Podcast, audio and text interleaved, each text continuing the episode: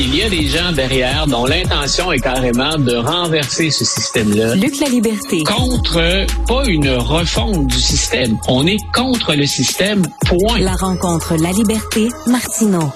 Luc, on s'est parlé hier là, de ces trois présidentes d'universités qui se sont, qui ont comparu devant le Congrès. Alors, il y avait la présidente du MIT, la présidente d'Harvard et la présidente de l'Université de Pennsylvanie. Et là, on leur a demandé euh, une question très simple. Est-ce que appeler au génocide des Juifs comme le font malheureusement certaines associations étudiantes, certains organismes pro-Palestine sur les campus, est-ce que appeler au génocide des Juifs va à l'encontre de votre code de conduite?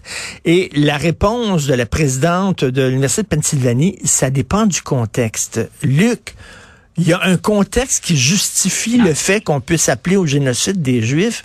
Là, on parle de gens qui dirigent des universités, mais comment on peut expliquer cette dérive idéologique-là? C'est incroyable.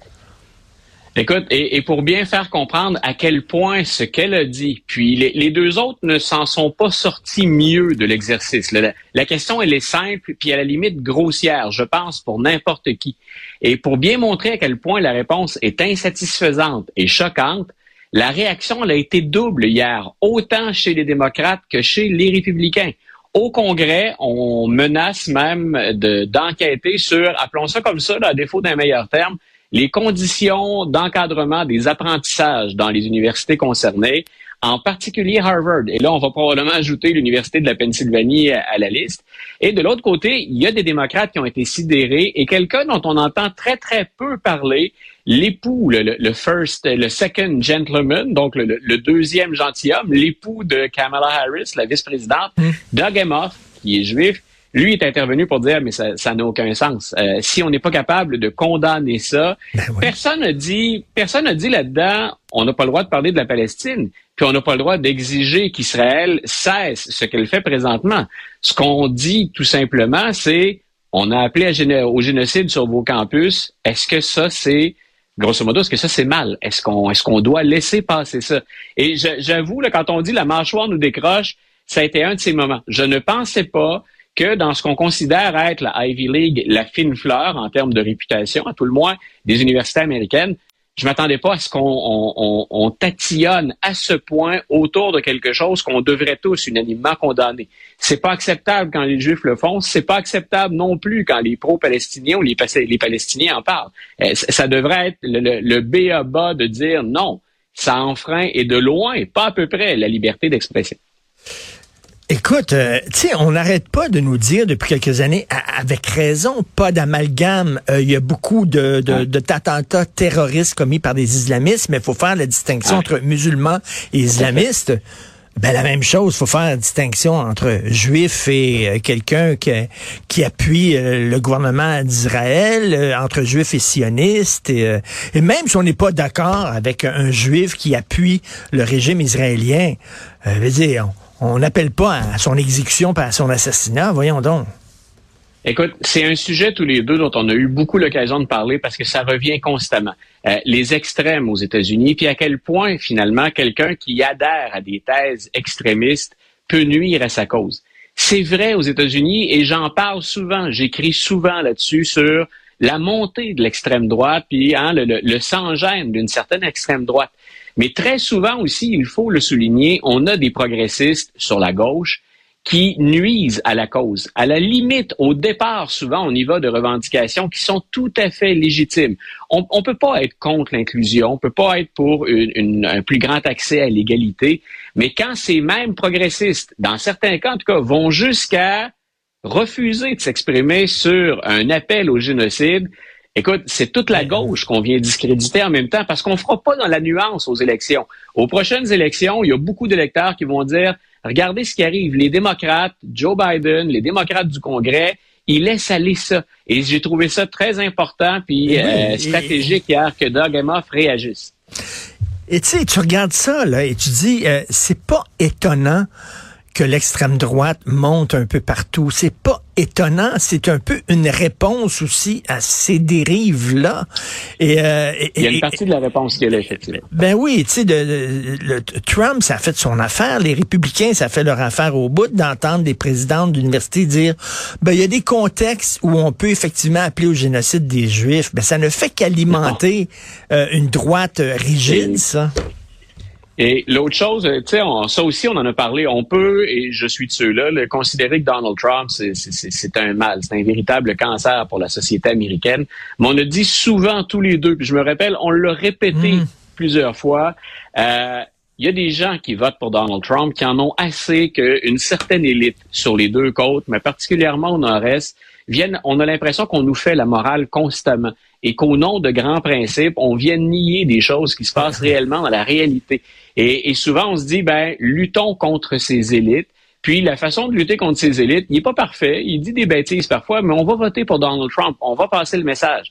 Quand des présidentes, des dirigeantes d'université viennent comme ça, sur la pointe des pieds, contourner une question sur la condamnation de l'appel au génocide, on tombe dans le piège et pas à peu près de ceux qui disent, regardez où ça nous mène ces élites. On a des dirigeantes qui représentent pour eux, qui incarnent pour eux les fameuses élites euh, auxquelles ils s'opposent. Écoute, je veux t'entendre. Luc. D'ailleurs, je pensais à ça hier. Le, gars qui nous parle des États-Unis s'appelle Luc La Liberté. C'est un, nom incroyable. On devrait appeler cette chronique-là le statut de la liberté. Ça serait bon. et, boum. Euh, la liberté d'expression, on y va. Oui, exactement. Euh, Luc, qu'est-ce que tu penses de Taylor Swift, euh, personnalité de l'année du Time Magazine? la question, la question est excellente. Euh, écoute, je te réponds là, c'est vraiment très très personnel comme réponse. Euh, je suis étonné qu'on en soit là. C'est-à-dire que ce soit dans tout ce qu'on peut honorer, souligner dans une année, euh, qu'on se tourne, je la voyais pas venir, en guillemets, il y, a, il y a quelques semaines encore. En même temps, personne ne peut nier l'influence dont Taylor Swift jouit. Puis on l'a vu parce que je suis un amateur de football, j'ai vu les retombées aussi dans, dans, dans un sport que j'affectionne particulièrement.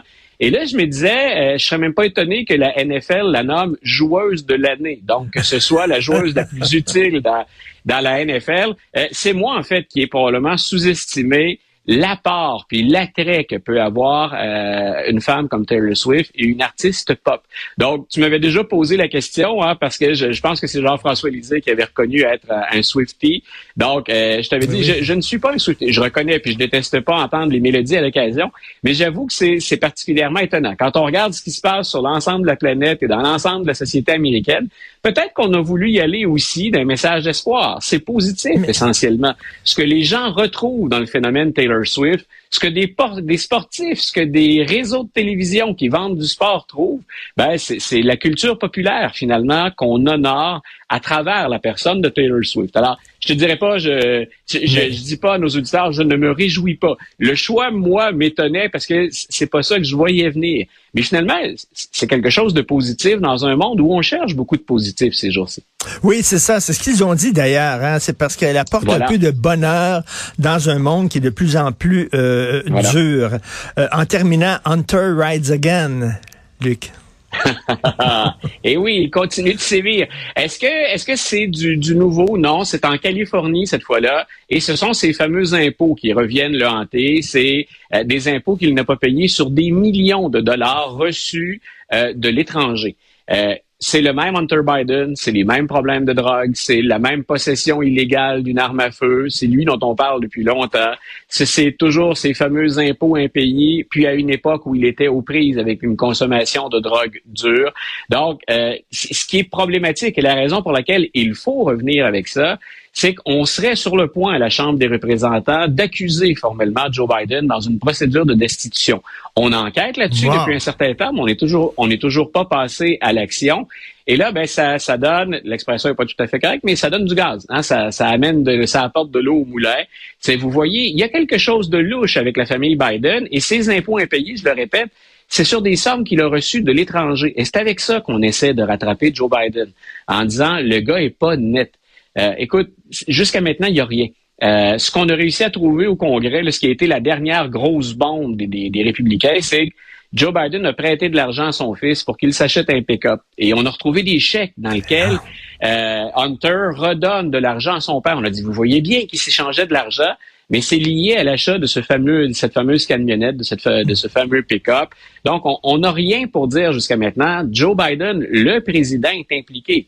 Sinon, Hunter représente pour Joe Biden ce que le frère de Jimmy Carter représentait pour lui, hmm. ce que certains membres de la famille Clinton ont représenté pour Bill. C'est-à-dire que c'est embêtant pour le président, mais ça ne l'implique pas lui-même au premier chef, et c'est de ça dont on devrait se soucier. Et moi, j'ai toujours dit, Hunter Biden, c'est le caillou dans la chaussure. Ah, c'est encore une référence aux parents qu'on aime bien tous les deux. oui. Donc, euh, voilà, donc les, c'est, le caillou dans la chaussure. et contrairement aux parents, Joe Biden n'arrive pas à se débarrasser de ce caillou et il semble pas avoir personne pour être en mesure de l'en débarrasser de ce fameux caillou. Dans chaque bonne famille, il y en a un comme ça. Hein? Malheureusement. Écoute, merci beaucoup, Luc. La liberté, bon week-end. On se reparle lundi. Merci. Salut. Bon week-end à toi aussi.